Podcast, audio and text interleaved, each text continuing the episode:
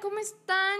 Yo soy Alexa, su voz de confianza. Bienvenidos a este nuevo podcast de Crónicas Matemáticas.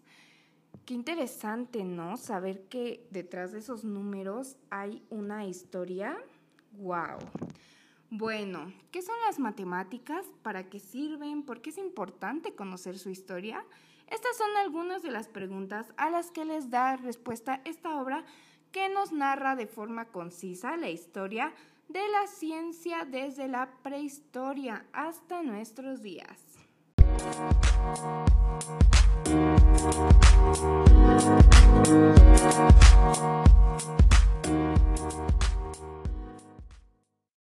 Bueno, bueno, los temas que vamos a presentar son en tres partes. La primera, que son las matemáticas y para qué sirven, lleva el tema de prudencia contra pasión.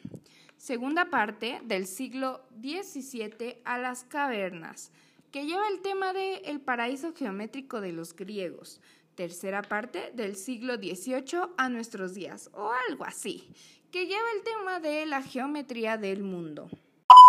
Y vámonos con la primera parte. En esa batalla entre prudencia y pasión, ¿de qué parte caerían las matemáticas? Así empieza el libro, ¿eh?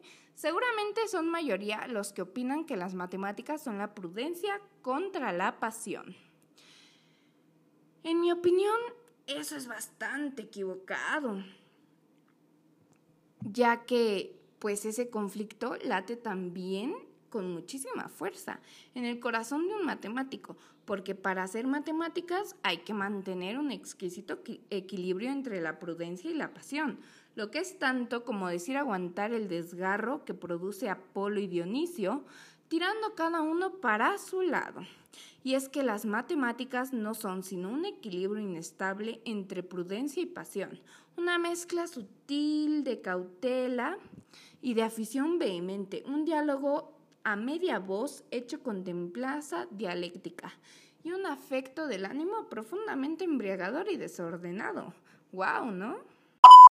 La segunda parte, que es el tema de el paraíso geométrico de los griegos, en el primer capítulo del libro escribe que las matemáticas consisten en la búsqueda y el descubrimiento de secretos ocultos en sistemas de objeto que responden a un cierto patrón más o menos conocido, secretos que una vez descubiertos hay que demostrar usando un depurado razonamiento lógico, o sea, hace procedimientos en las matemáticas. Aquí también meten a Pitágoras, que se suponía que era la figura mítica y colectiva que se ocultaba tras ese nombre, se iniciaba la traída de elementos, demostrar, descubrir y explicar el mundo. Esta idea de que las cosas del mundo se reducen a números pudo tener su origen en el descubrimiento de las relaciones numéricas y entre la longitud de una cuerda y el sonido que producía al vibrar. Para nuestra última parte o tercera parte de este podcast sigue la geometría del mundo. Gauss, Lobachevsky y Bolyai, curiosamente en sus inicios, las técnicas usadas para desarrollar estas geometrías eran sintéticas, como las griegas. A través que ocurría todo esto, el análisis fertiliza la geometría analítica, permitiendo un estudio mucho más exhaustivo y eficaz de curvas, superficies, etc. Este proceso lo culminó Gauss en las primeras décadas del siglo.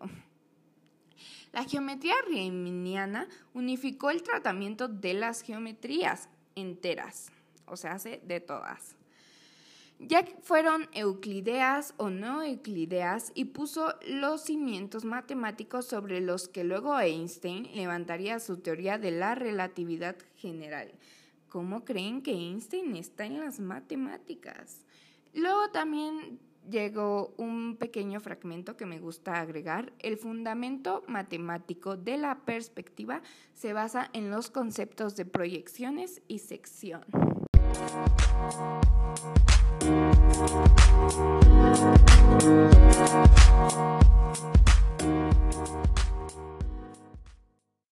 Y bueno, ¿qué les parecieron estos tres temas en este primer podcast? Ya llegamos a la conclusión de esto Y bueno, creo que para hacer matemáticas tenemos una historia muy interesante detrás de todos esos números, letras, figuras, etc.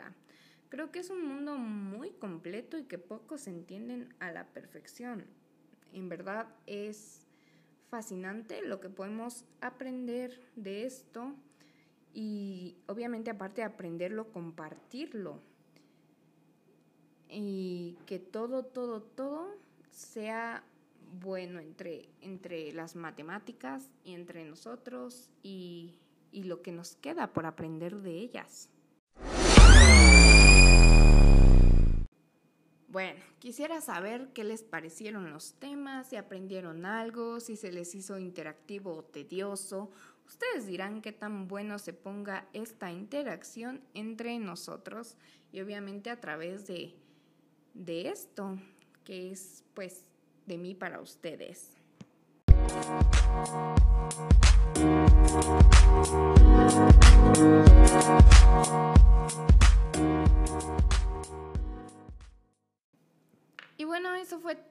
Este nuestro primer podcast y nuestro primer capítulo de Crónicas Matemáticas. Recuerda que yo soy Alexa, tu voz de confianza, y nos vemos la próxima semana en el siguiente capítulo.